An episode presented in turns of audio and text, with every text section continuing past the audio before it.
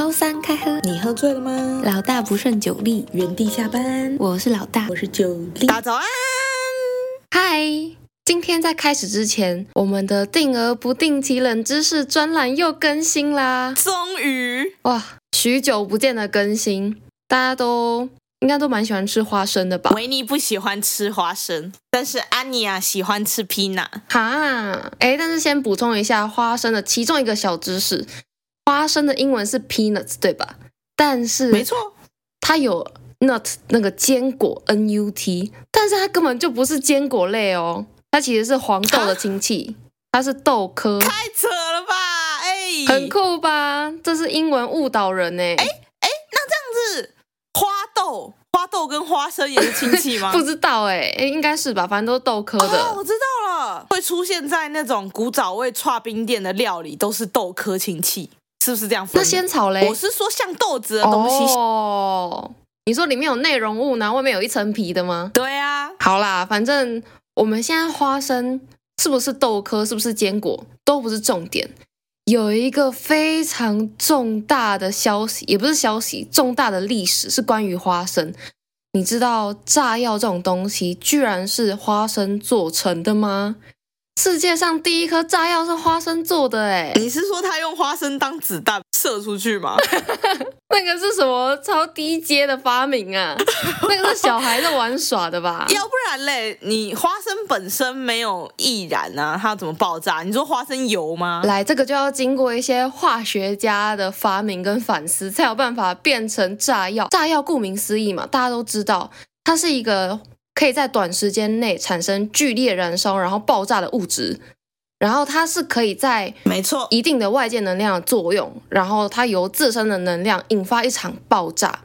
但是大家都知道，炸药的主要成分是硝化甘油，嗯哼，然后这种甘油它其实是一种很强烈的液体炸药，只要有轻微的震动，它就会产生爆炸，所以它危险性非常大。然后说到这一个硝化甘油，你知道其实跟诺贝尔本人，就是创立诺贝尔奖那个诺贝尔本人有非常大的关系，因为诺贝尔他这辈子根本就是跟硝化甘油绑在一起的。OK，为什么呢？因为硝化甘油它本身是一个非常不稳定的一个物质，但是呢，我们的诺贝尔成功克服驯服了这个硝化甘油，然后他就把它变成一个可以控的炸药，可以控制的炸药。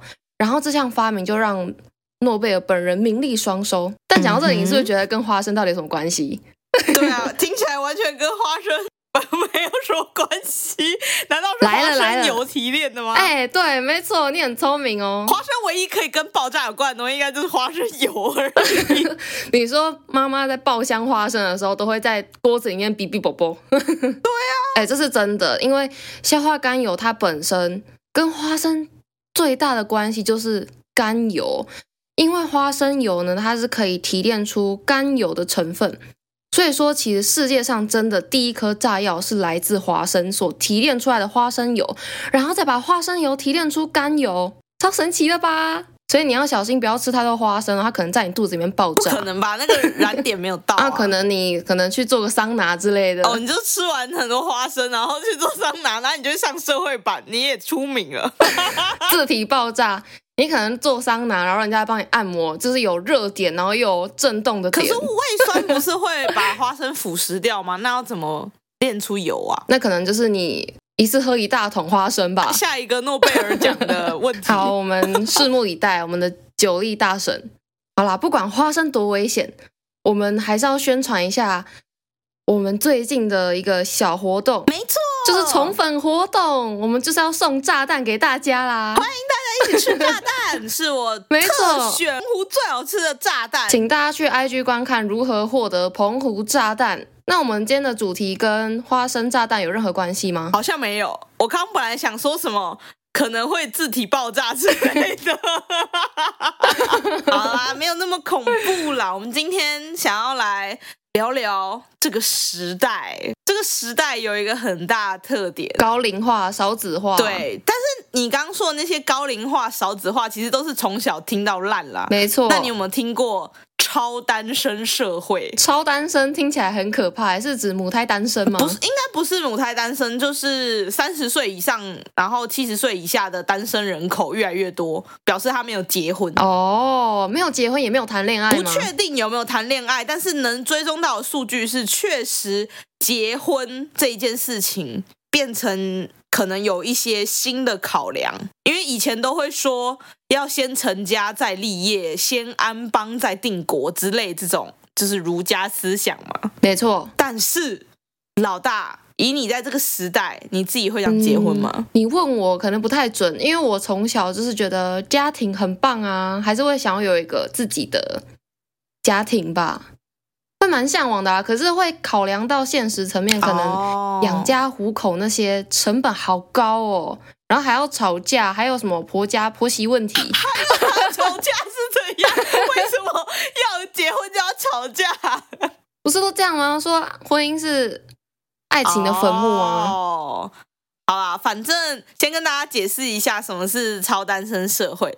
超单身社会就是指说，持续增加的单身人口，在这个社会的人口结构比例发生了一些剧烈的变化。嗯、也就是说，单身的人口比例明显的增加，而且这种就是大家想要单身的状态，变成一种长久化的现象。是不是因为渣男变多了，大家不想要稳定下来？嗯、也不是哎、欸，因为我看书上的定义是说，他说。在超单身社会里面，很多人会他会选择长期的保持单身的关系，而不是选择结婚或是积极的寻求恋爱关系，表示也是没有很积极的想要恋爱。哦那所以出现这样的现象是为什么？通常会出现这样的现象，是因为女权主义的提升嘛，然后父权红利下降了，然后女生相对的也变成比较高知识分子，然后也会更积极的参与劳动市场。嗯，其实这会导致以前那种女主内男主外的现象的婚姻概念直接大改变嘛。嗯，那经济压力，一个家庭的经济压力也会改变嘛。如果一个女生她本来呃只能寄生在一个老公底下，他就听起来很惨。对啊，因为他可能没有工作，他主内嘛，嗯，那他其实不会知道自己，呃，比如说他一个月赚十万块的时候，他可以过得多爽的生活品质。但是现代女性越来越优秀啊，然后他们开始知道，哦，我月入十万的时候，我可以过得很爽，我两个月就可以买一个包。哎，真的，女性越来越优秀，这个现象是越来越明显。男生请加油，好吗？你 的结论很好笑。嗯，真的是非常感同身受哎，就是你不觉得从以前到现在，不论在班上还是在职场上，那些有想法、真的在做事的都是女生哎，男生在干嘛？可是那种什么。访问那种很有名，就是最 top 的那种伟人，还是很多都是男的啊？还是你觉得是因为有职场天花板？我觉得还是有诶、欸，因为可能像有一些企业，可能在升迁的时候，虽然说可能这个现象比以前少很多了，但是还是免不了说，可能你你是女性，你就要有些结婚，或是你就会有育婴假，那这样的话可能会成为你升迁的一个阻碍吧。知道总统有没有育婴假？想去选吗？我真的很好奇耶。我怕你以后想选啊，我先帮你调查一下。不是啊，能选总统了，都已经超高龄产妇，是生不出来了吧？总统有生理假吗？哦，好问题。要看你几岁选上，这样吧，是不是？可能哦，不然更年期就没有了。年纪因素很大啦。好啦，反正在超单身社会中，大家不会想要轻易的想要结婚嘛。说实在的。男女就是 X 染色体跟 Y 染色体是一个非常公平的东西，嗯、就是二分之一嘛。只是男生寿命通常比较短，然后女性相对的，就是有一部分的女性变得越来越好，那她可以选择男性就越来越少嘛。嗯，她会想要选一个跟自己同样等级的，对，或者是更高。我觉得女生还是会想要男生比较。比他就是稍微亮眼一点吗？哦，想要有肩膀，对，类似，就是我可以靠自己，但是你也要可以给我靠一下，嗯、至少他要在他自自己的领域是佼佼者哦。哦，对，好，那佼佼者这个词其实就是指少部分那些优秀的人种，隔壁家小孩 是这样吗？隔壁家小孩，隔壁家小孩不是妈妈都会说隔壁家小孩怎么样怎么样，你怎么都不怎么样吗？哦，那天就是我太优秀，因为我从小到大，我隔壁家小孩都很配。真的啊，都是什么妈妈会被叫去学校教训的那一种。哦、我太优秀了，你就只是吃比较多便当这样？不是，我没有吃比较多便当，我是上课都只带便当盒去学校。哦，哦，那你妈这样没被？便当是限量的哎，你妈这样没被请去学校？没有啊，怎么会？吃饭错了吗？哎，以前书包都会很重，都会不想要带太多东西，所以就是。只能取舍的话，就是在要吃饭用的东西呀、啊。那你的回家作业，我都是学校作业，在学校就写完啦。哎，我以前国小老师都会说，回家作业叫做回家作业，就是因为不能在学校写。哦，我们老师也这样哎，为什么啊？他是要绑架你回家的时间吗？希望你预习或复习？感觉是因为如果在学校可以写的话，我上课就一直在抄生字本。我觉得我有抄生字本会很有成就感的病。你现在开始抄经吗？有时候会抄一下。很有成就感的，你就看到那整页都被写满字，OK，还可以顺便练字啊。最讨厌写字了。好，老大没有办法 get。回到我们的主题，刚刚说了嘛，所以结婚对这个提升能力、提升地位的女性来说，她可能不会是一个。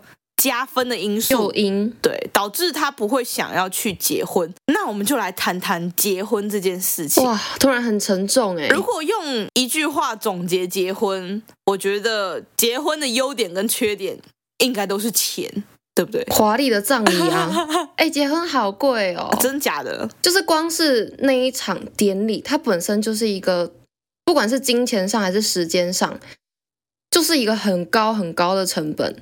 而且再加上，就是你可能结婚之后，你是嫁给家庭诶。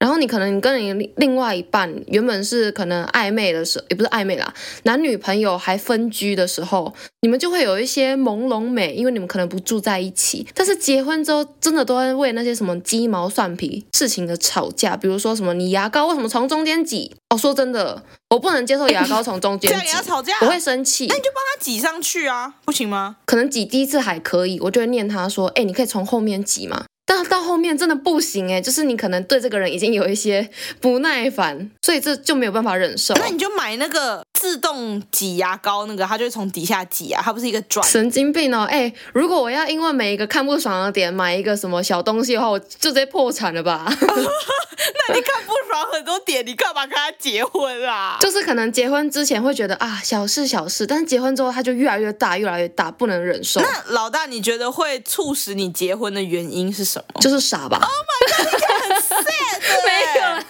没有啦，没有啦，我还是向往婚姻的啦。只是就觉得说，应该是那份安定感吧，还是有一个属于自己的家庭，然后有一个可以共同努力的目标，一种文化传承的感觉。也不社会认同你们是合法的。哎，讲到社会认同这件事情，如果说当我身边的朋友都结婚有了家庭，我可能就真的觉得我也需要有一个家庭。哎。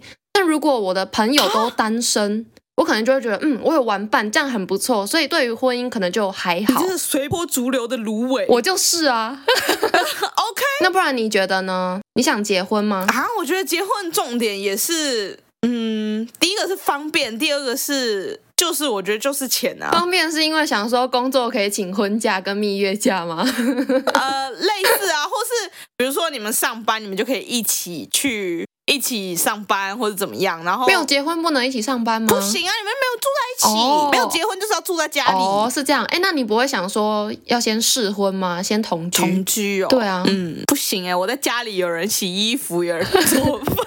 哎，可是感觉到要步入婚姻的那那一刻。就是最好要先试婚过，先同居过，你才知道这个人跟你未来生活习惯到底合不合啊。平常就要好好的观察他啊。哦，你说可能半同居吗？可能我周末去住。对啊，好像也不是不行。没错，还有自己的空间。我刚刚说结婚的原因是钱，并不是说什么继承对方的钱，我是觉得说。两个人可以共同分担很多生活开销哦，比如说你一个人住在外面，一人租一间房租的时候，其实会比你们两个租一间大间的贵。对，这倒是，而且叫外送很好凑运费。对，叫外送真的是一九九很难呢，有时候就是没有要吃到一九九。对啊，然后还有结婚后可以享，嗯，有一些什么税收啊、折扣啊，哇，你好，还有保险呐、啊。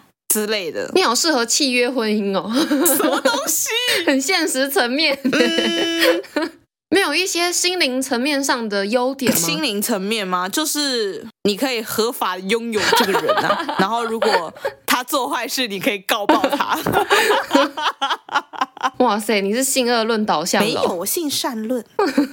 你不要做坏事，就不会发生这些事。我相信你是好的，所以我只是跟你说，如果你做坏事，会发生这些事。哦，OK，OK，好。未来的老公，请听好。我刚刚说的那个其实是一体两面。呃，像我有一个朋友，她就是跟她老公结婚之后，好像一起创业，然后后来他们要离婚，就因为公司分不开，因为他们创业是成功的，因为他们的金钱其实都已经太复杂了，哦，所以就变成是说一人亏两人担，或者是可能老公做一个什么决定，那然后老婆要共同承担，类似，或是他们的钱已经。就是比如说，他们两个一起拥有一间公司，那他们呃，像是公司可能有未来的前景啊，然后可能有预估价值啊，或者什么什么的。他们如果要离婚，很难分呢。哦，这倒也是。可是感觉这个这个点应该是我们爸妈这一辈很常会出现的现象。那就开两间，好办法。对，反正。就是这样啦，我自己啦，我还是觉得，我虽然我刚刚说的很市侩，但我还是觉得婚姻中金钱其实只是其中一个方面的。嗯，对，真的。我觉得如果有一个人跟你有相同的价值观、相同的生活方式，甚至是努力的目标，其实还是会觉得你的人生有一直在往前转的感觉。诶，但是回到前面有讲到了。那个情境啊，造成女生不想结婚，源自于他们可能本身的条件、社经地位比较高。那这样子，如果是你的话，你也会希望能够找一个比自己更 high class 的老公吗？我觉得不一定哎，所以你可以接受他赚的比你少，然后地位。嗯，就可能职业不是那么好。如果我真的喜欢他，我觉得我可以哦。所以你是选择爱情，不是选择面包吗？嗯，我可以跟他 AA。比如说自己吃的饭自己付。啊，有些人不就是会真的变成那种吃软饭的样子吗？如果他变成吃软饭的样子，我肯定就不爱啦。哦，他可以对自己负责就 OK。对啊，至少要可以对自己负责吧。嗯，好啊，这这个话题太沉重，我们来讲一个比较新的名词。老大，你有听过 YOLO 族吗？YOLO 族当然有啊，YOLO 族就是 You Only Live Once，对吧？没错。其实我觉得我们身边现在非常多 YOLO 族，哎，就是大家的自由意识越来越高涨吧？对啊，但是其实 YOLO 族有研究发现，YOLO 通常是单身嗯的人口。嗯随着单身的人口增加，其实消费市场又产生了很大的典范转移。嗯，像是小时候，你们记得小时候卖东西，他可能会是说买一送一，A 类似买一送一这种。但是对 YOLO 族来说，买一送一他不需要，他需要的是更精致的，比如说两瓶牛奶，普通的牛买一送一，跟听音乐的牛价格差买一送一。那 YOLO 族可能就会想要比较。高级的一种，呃，获得更多的内在满足，因为他花一样的钱，可以自己一个人享受那一切。没错，其实 YOLO 族在心理学上有帮他定义，其实就是一个描述。关注自己的快乐大于他人期待的一种族群，我觉得非常棒的描述。哎、欸，不过像是 YOLO 族，假如说他们就是终身都都是这样子，好，都都是单身，那感觉到最后也是蛮孤单的，因为他们身边就可能没有任何的人陪伴他们，到老了谁要照顾他们？会吗？可是你为什么一定需要人照顾？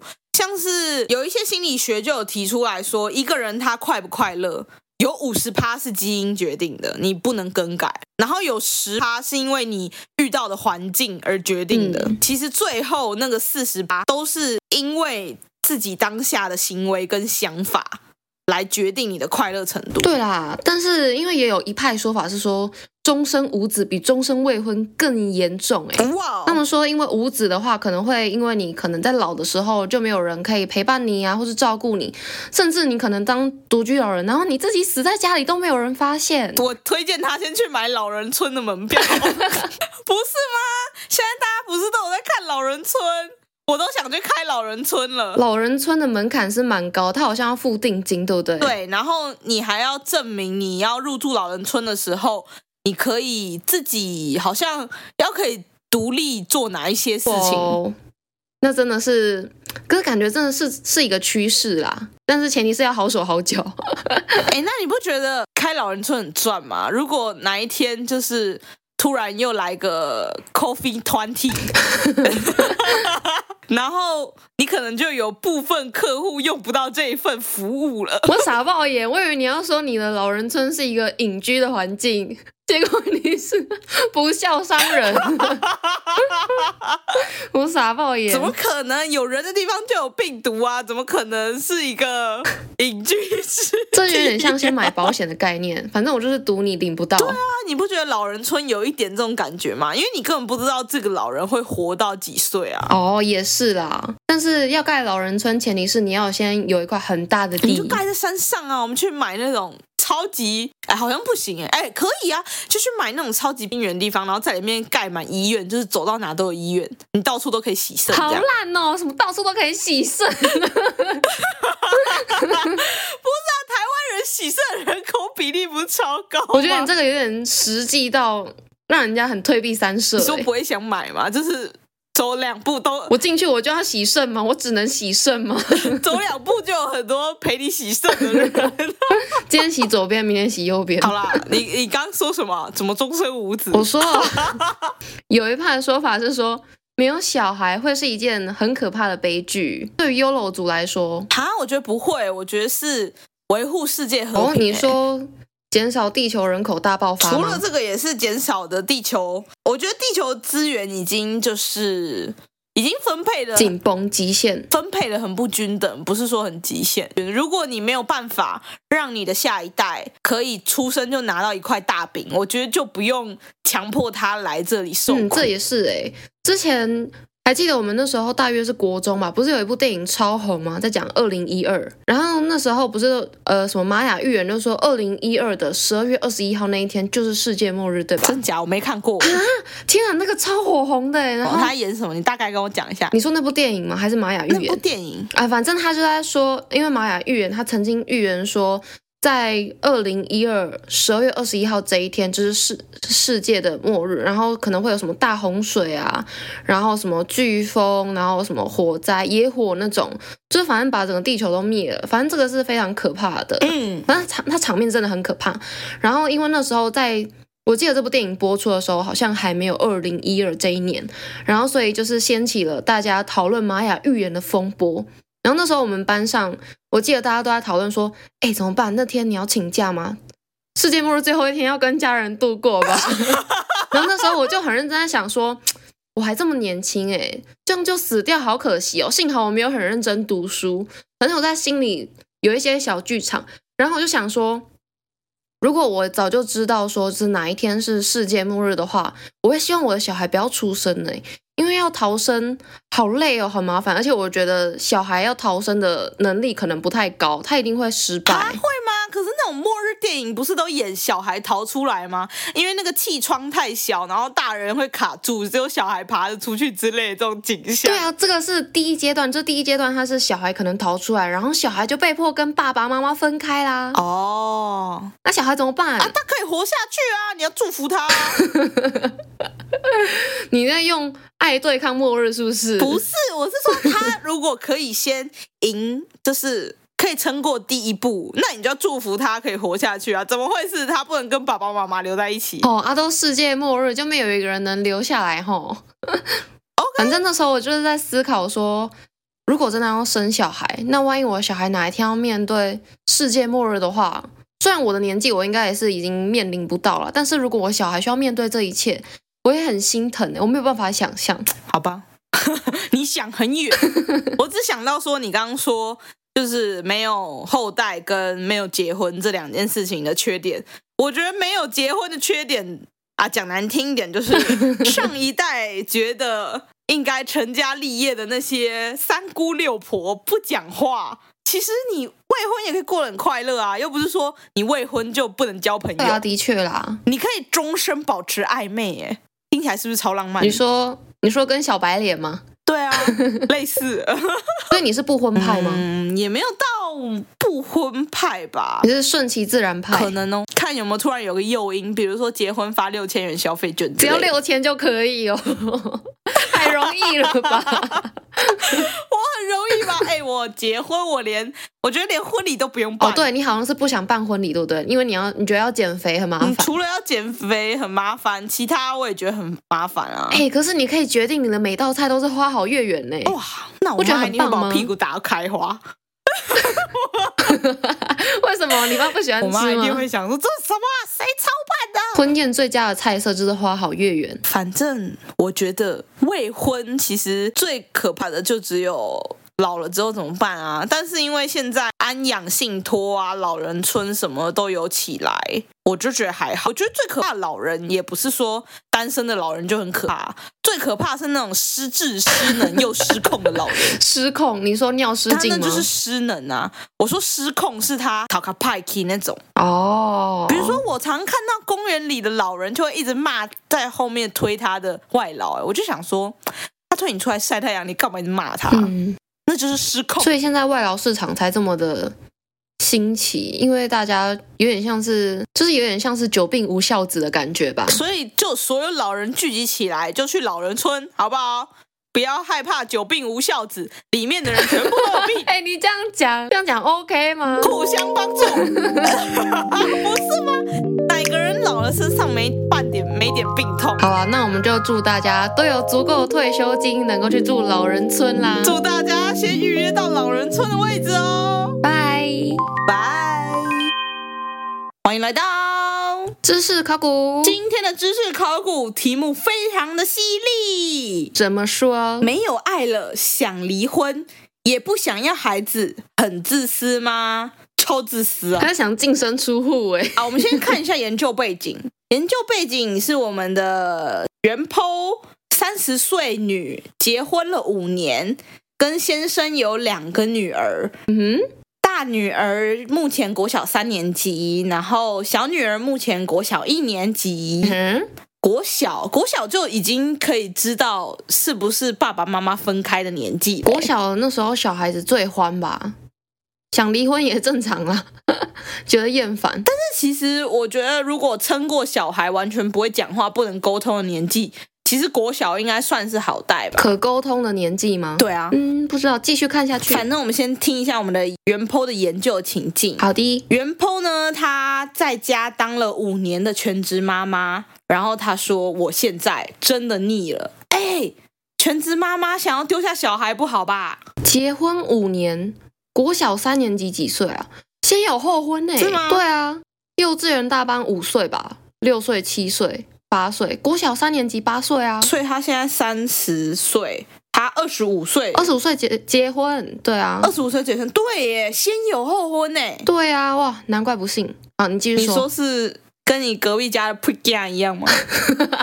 没有，Pregame 没有先有后婚，okay, 好，好，没有啦，没有，所以老大你觉得先有后婚完全不行？嗯，容易引来不幸啦，因为我身边蛮多先有后婚的都是离婚收场，然后小孩也不知道去哪了。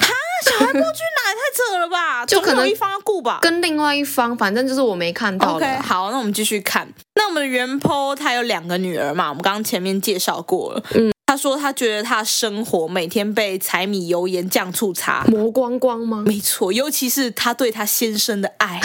目前他这五年是这样过的。他说这五年他不需要工作，只需要顾家，然后老公会每个月给他两万的家用。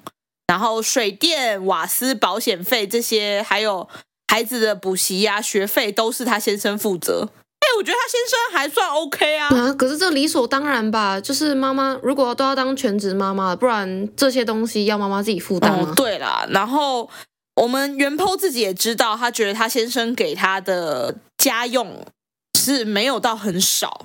但是原 PO 就说他打从心底不想跟他继续过下去了，这个日子过不了了，因为他觉得太苦闷了吗？嗯，我觉得是他太早结婚呢，因为原 PO 说他说他想出去看看外面的世界，哦、他觉得自己还很年轻，觉得他的人生不应该就这样一直当全职妈妈，所以她就跟她老公提离婚，然后她就跟她老公说：“我可以净身出户，没有关系。”但是两个小孩都要给他负责，嗯，就是给老公负责。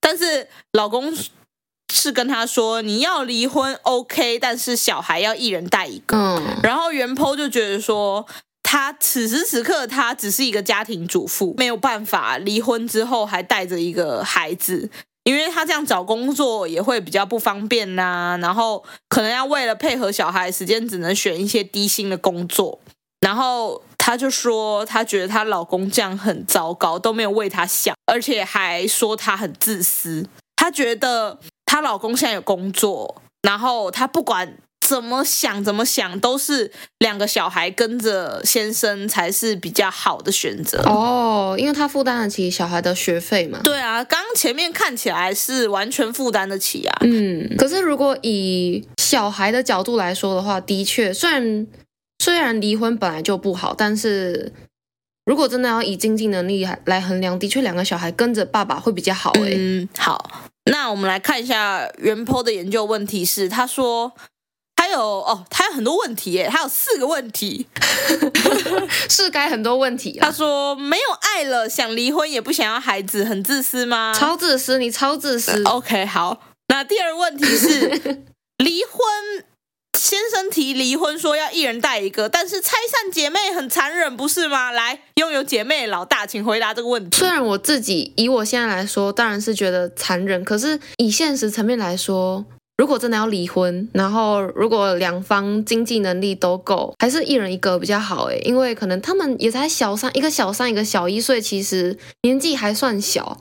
如果是那种可能国中、高中被拆开了，那才哈怪。可是你小学的时候，其实应该有意识说，哎，我是你的姐姐，你是我的妹妹啦。哦，可能我小时候跟我妹不太熟。嗯嗯嗯，OK，好。那第三个问题，哎，我觉得原 po。有一点自我中心主义。你说说第三个问题。第三个问题是原 po 说，为什么他的先生一点都不替孩子想？结婚了五年，他竟然说要离婚可以，但是小孩就这样分开，他到底有没有为了小孩想？对啊，他自己。他自以为是对小孩好，他其实只是在为自己着想而已啊！说不定他是故意的啊，就是故意要让原 po 离不了婚。嗯哼，搞不好他很爱原 po，他用经济制裁他。哦，你说他先生嘛？对啊。哦，会不会有可能？也是哦，也是一种可能。那所以他第四个问题是什么？第四个问题非常的沉重。为什么不想在一起生活了？没有爱了，连离个婚都这么难？因为你生了两个小孩啊！说实在的，先不论他年纪好了，步入婚姻这件事情本来就已经没有所谓的那种什么激情热恋感啦，你就是过生活啊，怎么可以因为我现在对你没有爱了，我现在想要有自己的世界，我就要自己出去闯荡，然后把我的那些小孩，然后还有一些家务都丢给你，怎么可能？那他不能在婚。就是这个婚姻内，然后去找一个工作，然后跟先生协调，每个人要负担多少家用，然后要负责顾多少小孩，这样。对啊，这样应该是比较好的做法吧？怎么可以因为你自己，你自己觉得啊，我现在好累，好苦闷，我就想要丢弃一切，我什么都不要了？你现在是两个孩子的妈哎，天哪，嗯，是不是因为他当家庭主妇太久，就是越来越不社会化？好像很多都会这样，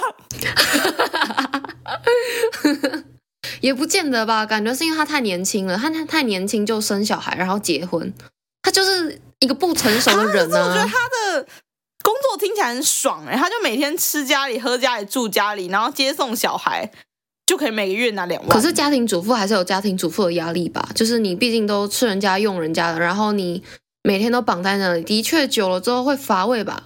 有点像是没有目标，然后你每天都在做一样的事情。哦，可是现在有网络，很多事情都可以做啊。你可以找个线上游戏，送完小孩出去就开始练功啊。我以前打游戏就有认识这种妈妈哎。哎，不过但我真的觉得啊，就是太年轻生小孩，真的也没有好下场，因为都是自己太不会想，太不成熟，然后对小孩不好，对自己也不好。你就这样葬送了自己的青春，然后。对于你的小孩来说，虽然啦，有可能是你们可以可以比较拉近跟小孩的距离，因为年龄比较相近嘛，价值观可能 maybe 比较相同，不会有世代的隔阂。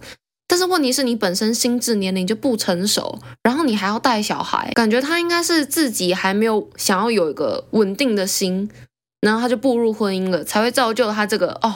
我当家庭主妇当的好痛苦，我每天都被闷在家。可是我觉得心智年龄成不成熟跟你的年龄没有绝对关系耶，是有没有悟到？